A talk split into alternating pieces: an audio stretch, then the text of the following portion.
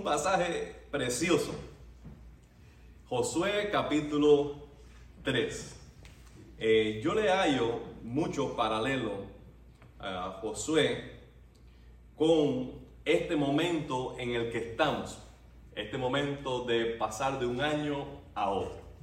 En el pasaje que tenemos delante, está iniciando el liderazgo Josué.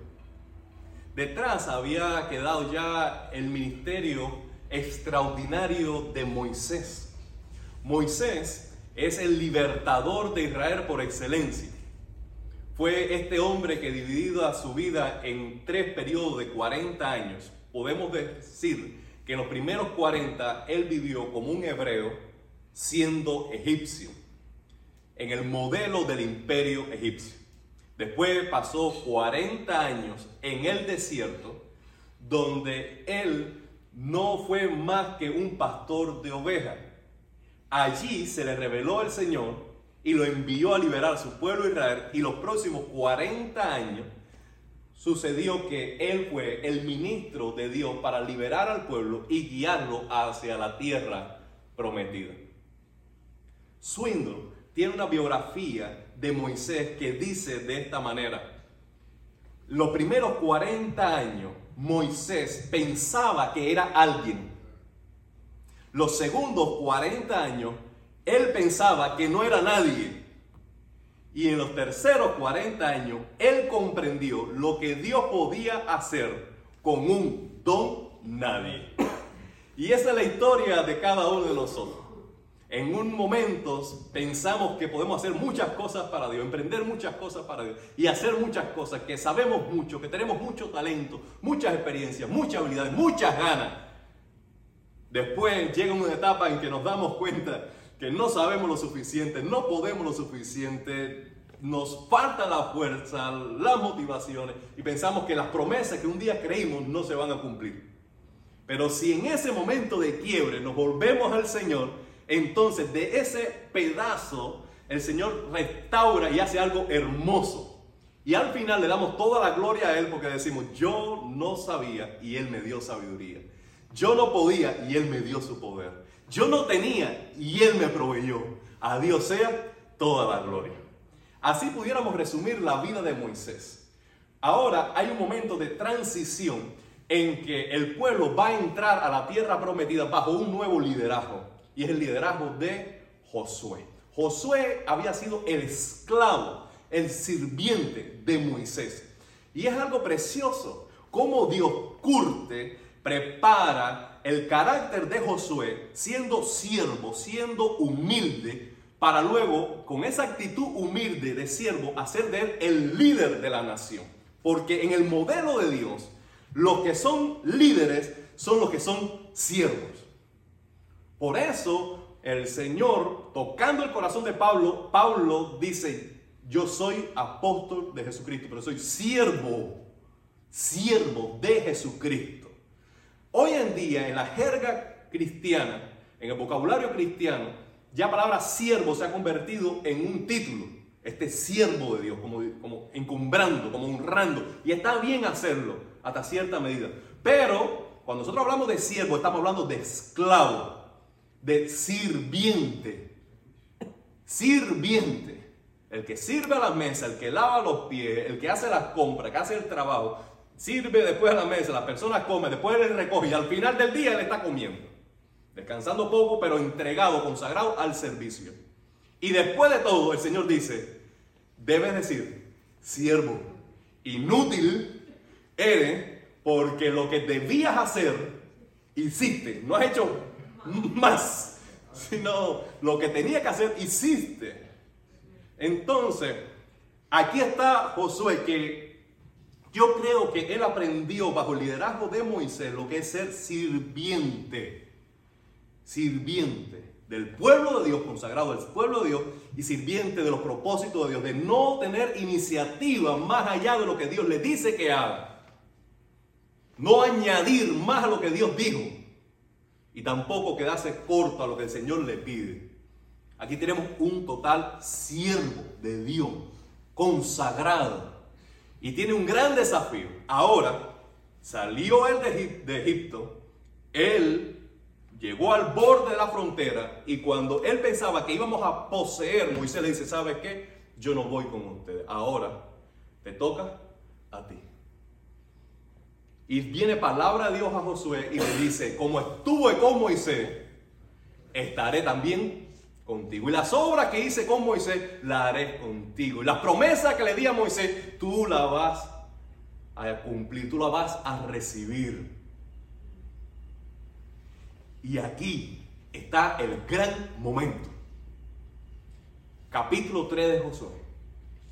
Está el gran momento en que del lado de acá está ya las dos tribus, dos tribus y media de Israel con parte de la posesión de la tierra prometida, pero queda mucho por conquistar. Queda mucho por poseer. Está toda la tierra delante de él. Y tiene el desafío del Jordán. Ahora, nosotros creo que en diciembre, hoy 29 de diciembre, si no me equivoco, si 29 de diciembre, estamos al borde del río Jordán. Para el fin de semana lo vamos a cruzar. Vamos a cruzar a un nuevo año. Vamos a cruzar a nuevas experiencias, a una nueva etapa, a un nuevo ciclo, a tener un nuevo comienzo. Y creo que lo que ellos experimentaron, experimentaron al lado acá de la ribera, debemos experimentarlo nosotros para que al cruzar al nuevo año veamos las maravillas de Dios. ¿Está preparado para recibir esa palabra? Bueno, en los primeros capítulos vemos una total dependencia, total dependencia de Dios, de Dios. La palabra nos aclara que todo el contenido bíblico, la enseñanza fundamental es esta. Dependemos de la gracia de Dios.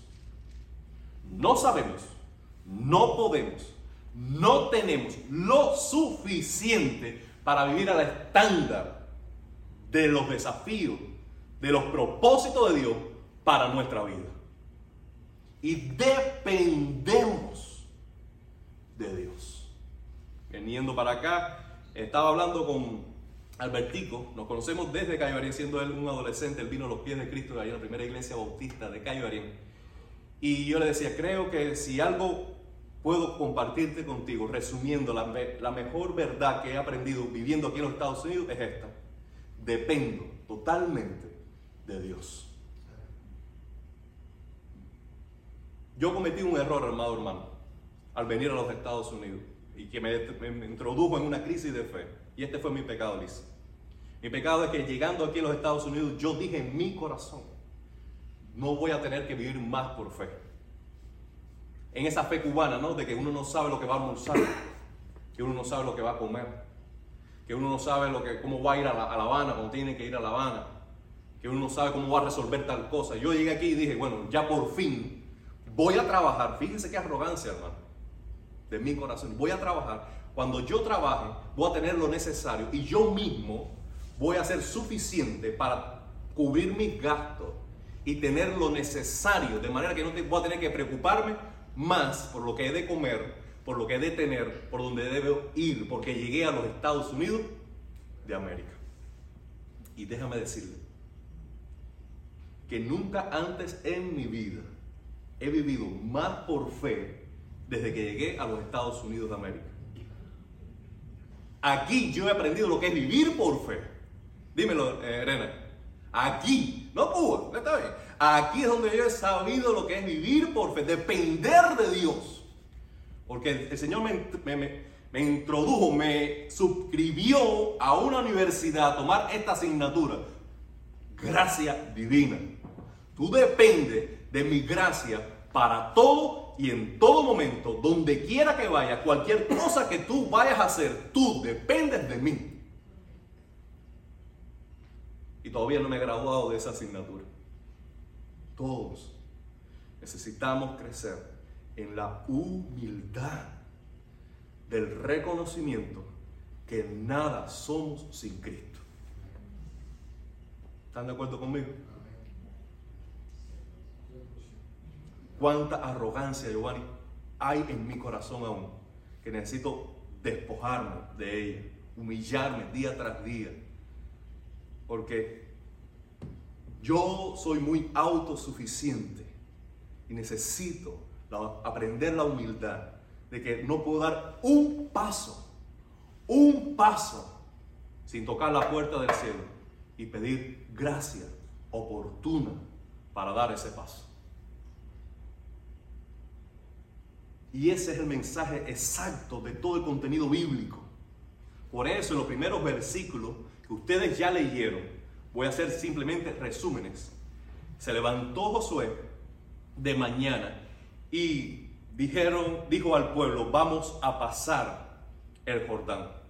Llegaron al lugar del Jordán, dice, y después de tres días los oficiales recorrieron todo el campamento y mandaron al pueblo diciendo, cuando vean el arca del pacto de Jehová su Dios y los levitas y sacerdotes que la llevan, ustedes saldrán de su lugar y marcharán en dirección a ella, a fin de que sepan el camino por donde deben ir, porque ustedes no han pasado antes por este camino. Pero entre, tan, pero entre ustedes y ella del arca hay una distancia como de dos mil codos. No se acerquen a ella. El Señor nos está diciendo allí, tú vas a cruzar a un nuevo año. Tú nunca has vivido 2023, Melissa. Por tanto, tú no sabes cómo pasar el 2023. Ahora, para que tú sepas cómo pasar el 2023, tú tienes que hacer lo siguiente.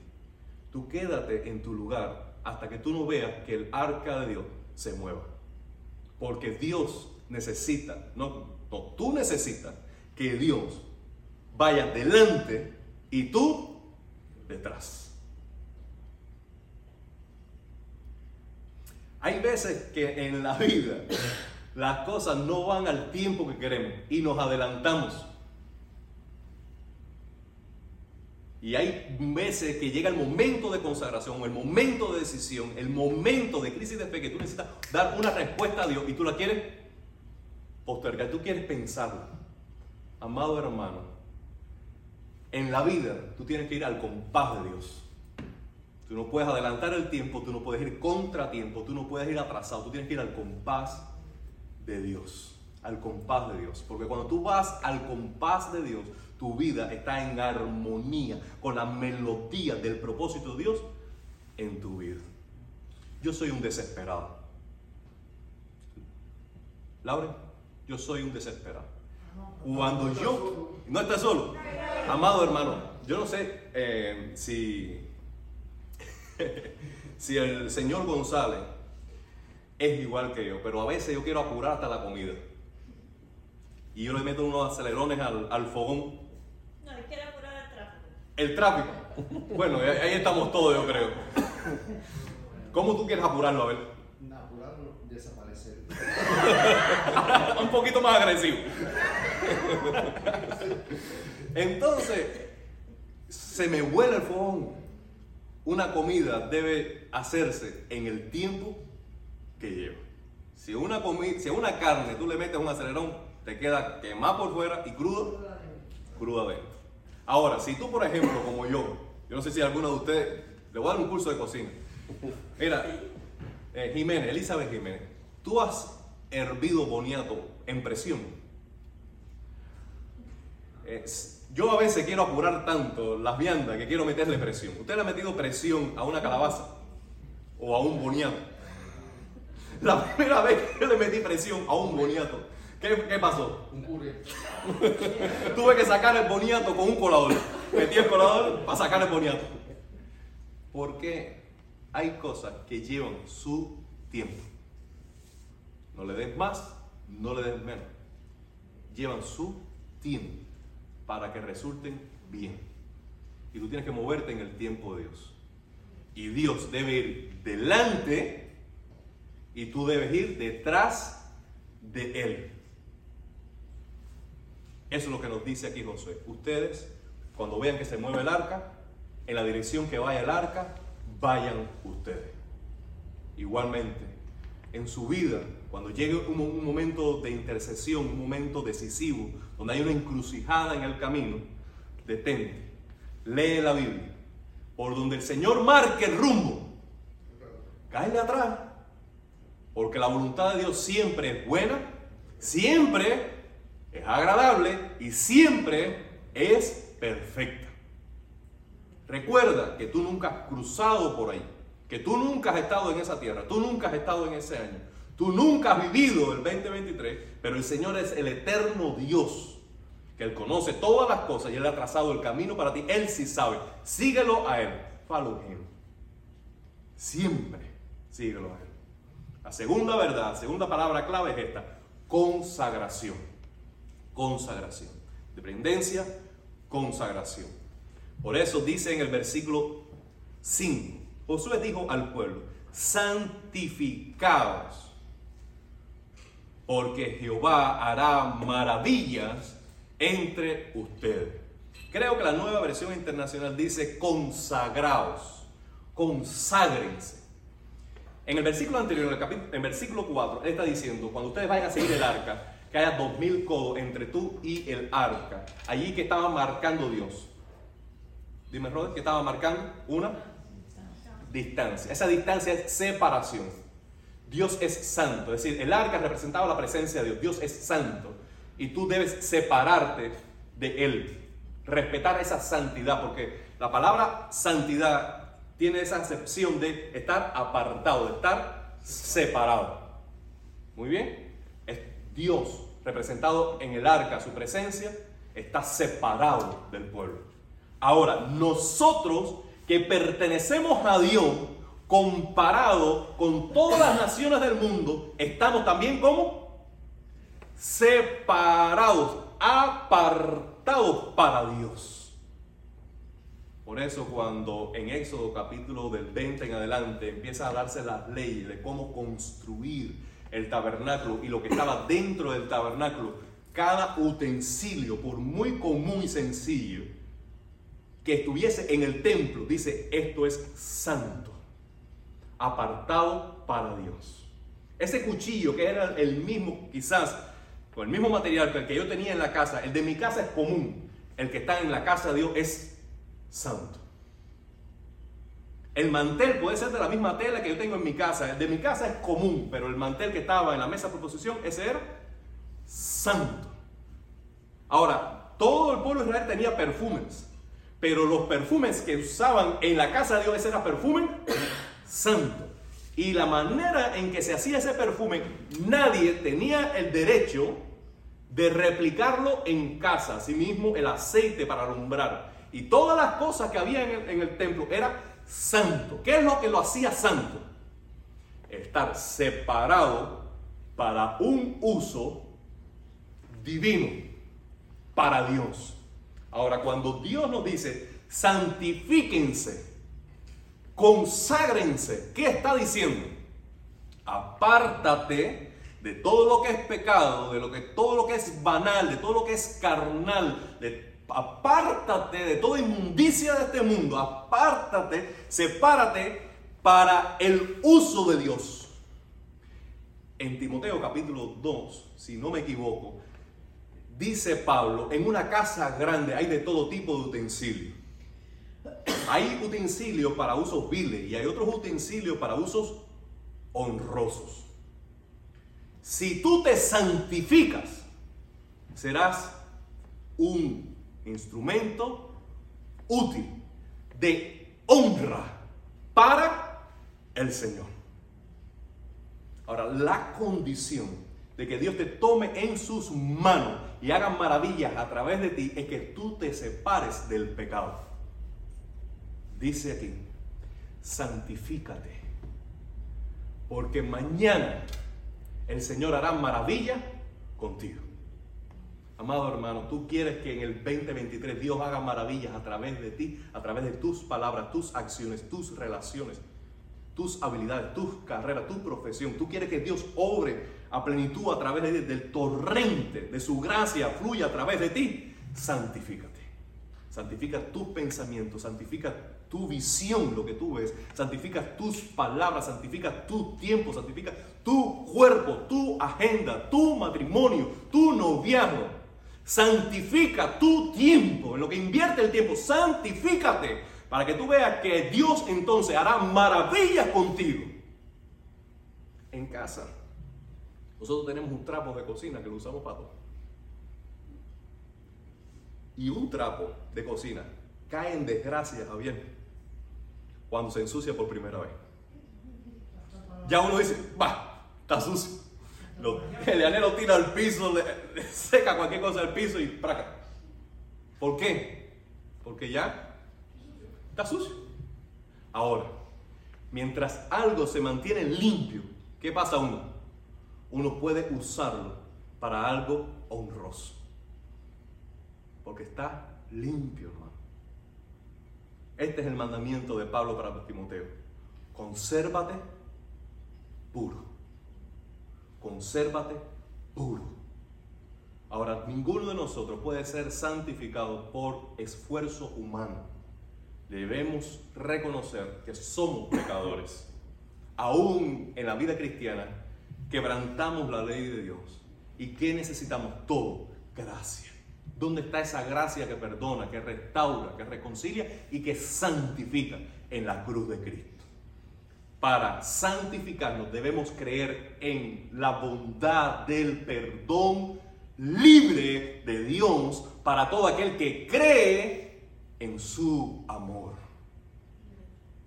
Venir a Él decir, Padre, he pecado, ten compasión de mí. Y cuando Él perdona el pecado, tú debes creer que Él dice la verdad. Que Él dijo, si confiesas tus pecados, Él es fiel y justo para perdonar tus pecados y limpiarte de toda maldad. Él es fiel para guardar su palabra y es justo para no cargarte a ti el precio de tu pecado porque ya se lo cobró a Cristo en la cruz. Él no cobra doble una condena. Ya tú cuenta ha sido saldada porque Cristo pagó por ti en la cruz. Y como Él es fiel, como Él es justo, Él va a concederte a ti la justicia, el perdón que Cristo pagó por ti en la cruz. Tú nada más tienes que venir confesando tu pecado. Ahora, una vez que recibe el perdón, créelo, libérate de la culpa, no te sigas flagelando, porque ya dijo Dios, está perdonado. Ahora, ¿qué necesitamos? Crecer en la gracia. ¿Cómo crecemos en la gracia? dedicándonos a la palabra de Dios, renovando nuestra mente con la ley de Dios y dejando que esa ley de Dios sature todo nuestro ser. Yo se lo he dicho otras veces a mis amigos los jóvenes. No puedo simplemente tener un bocado de la palabra de Dios. Yo tengo que hartarme al buen cubano de la palabra. Yo tengo que meterme un atracón de la palabra de Dios. Yo tengo que estar harto de la palabra de Dios porque si yo, Darwin, me descuido de la palabra de Dios, si yo no me saturo de la palabra de Dios, yo me muevo fácilmente de Cristo. Esa es mi experiencia, hermano. Yo no puedo simplemente leer un versículo o leer un capítulo. No, yo tengo que estar escuchándolo, buscándolo. Tengo un tiempo, lo escucho. Tengo, me levanto por la madrugada, leo. Tengo que estar dedicado, consagrado. Mi corazón tiene que estar inclinado procurando la ley de Dios, porque cuando abunda la ley de Dios en mi vida, mi mente no está pensando en banalidades. Mi corazón está cautivo por la ley de Dios. Mi conciencia se deleita en la ley de Dios. Mi alma se abre a la plenitud de Dios y hay adoración en mi interior. Pero cuando no hay abundancia de palabra en mi corazón, lo que hay es abundancia de darme. Y lo que sale de mí no es agradable. A Dios ni a Liané, ni a ninguna persona que esté cerca. Porque es pura humanidad, pura carnalidad, pecado. Yo sin Cristo no soy nadie. No soy nadie. Y no, no, es simplemente palabra, es realidad. No soy nadie. Si yo descuido mi vida un tantico así, ese tantico es rellenado por algo que no es de Dios. Por tanto, para crecer en esa santidad, voy a la gracia de Dios y crezco en el conocimiento de su palabra para que abunde esa palabra en mi corazón. Algo interesante de este versículo es, santifícate hoy, porque mañana haré maravilla. ¿Por qué? Porque el proceso de santidad no es instantáneo. No es porque tú digas una oración, no es porque tú digas una palabra, no es porque te pasaron un pañito o porque alguien oró por ti, porque se cayó polvitos mágicos arriba. No, no es por eso.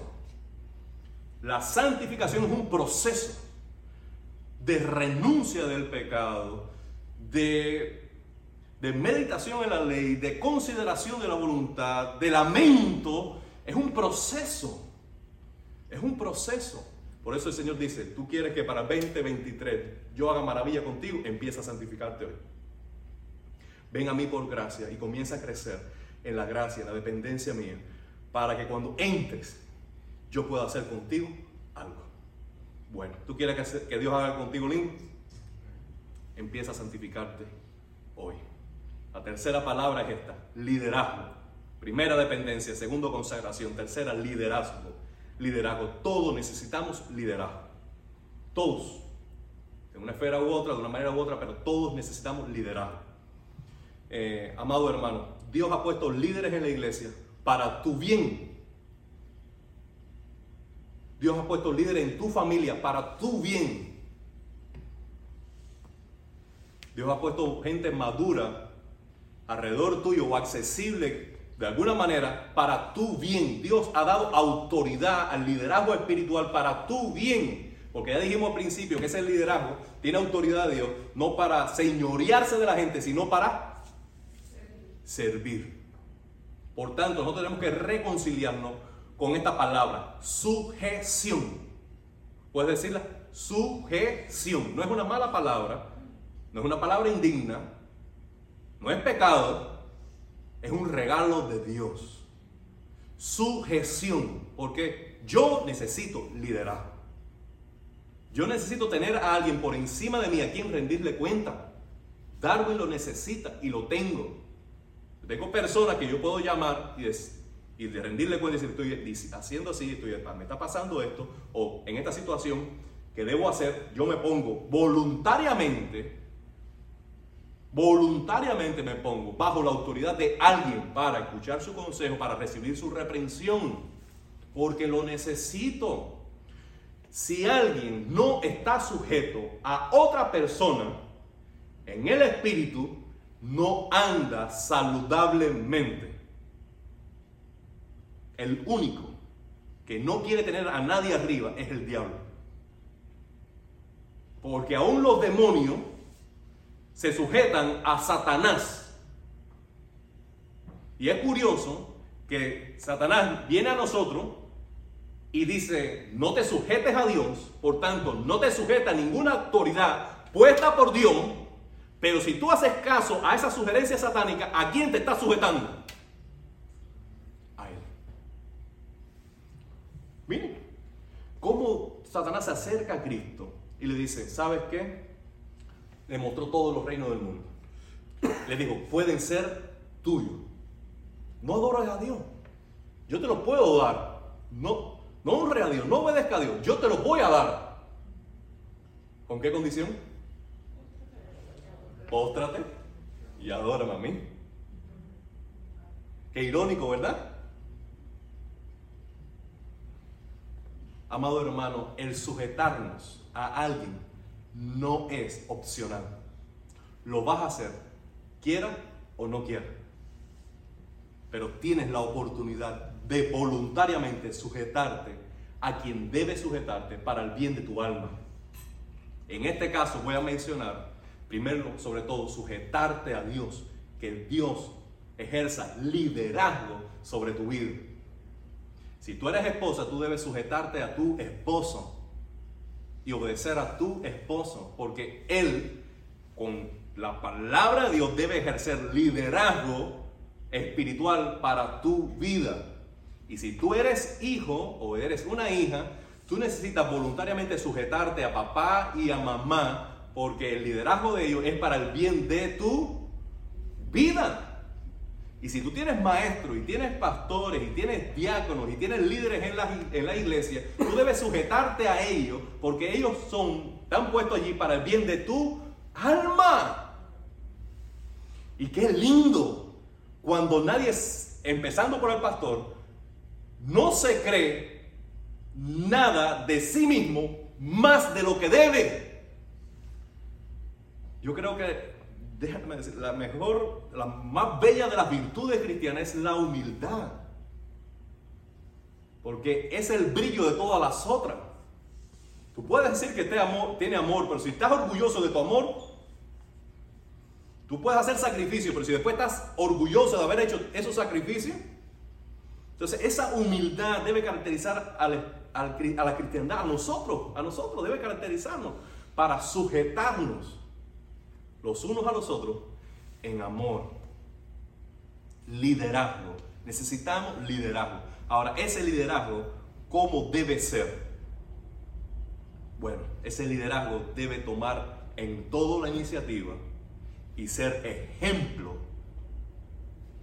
de dar primero lo que espera de los demás.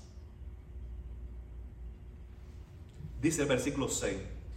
Habló Josué a los sacerdotes diciendo, toma el arca del pacto, pasad delante del pueblo. Y ellos tomaron el arca del pacto y fueron delante del pueblo. El liderazgo necesita ir delante.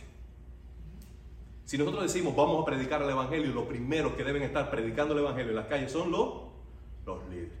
Si vamos a hacer un evento, los primeros que deben estar cargando y sudando y gastándose, ¿quiénes son? Los líderes. Si nosotros vamos a ayudar a un anciano, los primeros que deben llegar allí, los primeros que deben estar comprando, sacrificando, dando generosamente, ¿quiénes son?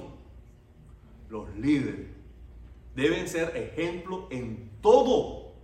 Deben dar primero, deben llegar más temprano, deben dedicar más tiempo en oración, deben dar más.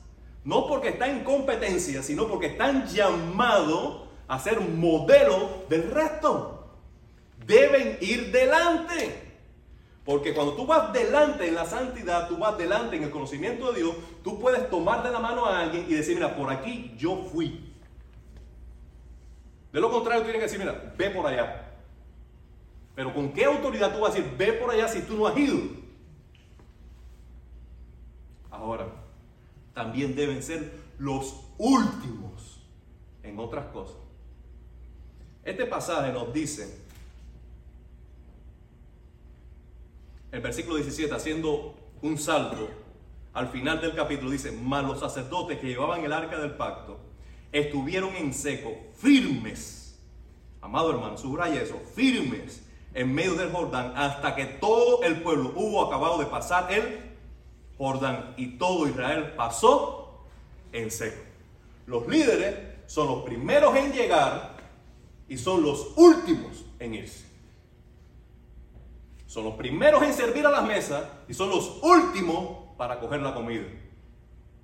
Son los primeros para instalar todos los audios y son los últimos para luego recogerlo. Son los primeros en llegar a predicar y son los últimos en salir del lugar de la predicación. Es el primero en llegar a la zona de combate y es el último en retirarse. Eso es liderazgo cristiano. Lo demás es pacotilla no respete a nadie, no siga a nadie que no cumpla ese modelo cristiano. De ser el primero en lo que debe ser ejemplo y ser el último en cuanto a privilegios y oportunidades. Mano, estamos hastiados ya de oportunistas, de falsantes, de hipócritas de lo que usan el reino de Dios para su beneficio personal. Aquí se viene a servir, aquí se viene a sacrificarse, aquí se viene a gastarse, aquí se viene a sembrarse uno, a poner el corazón o no poner nada. Yo lo quiero todo, Dios lo quiere todo o no quiero nada. Porque cuando tú presentas tu cuerpo como un sacrificio vivo, el holocausto es del todo quemado. ¿Me siguen? Si no, no es sacrificio. No, no te voy a traer, pero déjame el pernilito afuera porque con el pernilito tengo otros planes.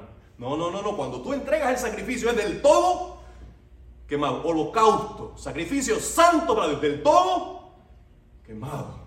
Es para Dios. Presentado vosotros mismos como un sacrificio vivo, santo y agradable Amado hermano, déjame decirle esto con la confianza que tenemos en Cristo. ¿Me permite? No tenemos lugar en la iglesia de Dios para flojos, afeminados y blandos. Esto incluye a hombres y a mujeres.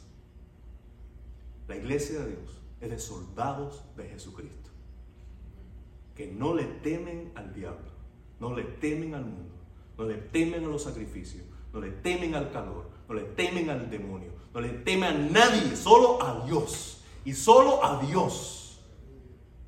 ¿Entiende? Si usted viene aquí con flojera, que yo quiero servir a Dios y que no quiero cargar bafle, aquí no hay lugar para ti.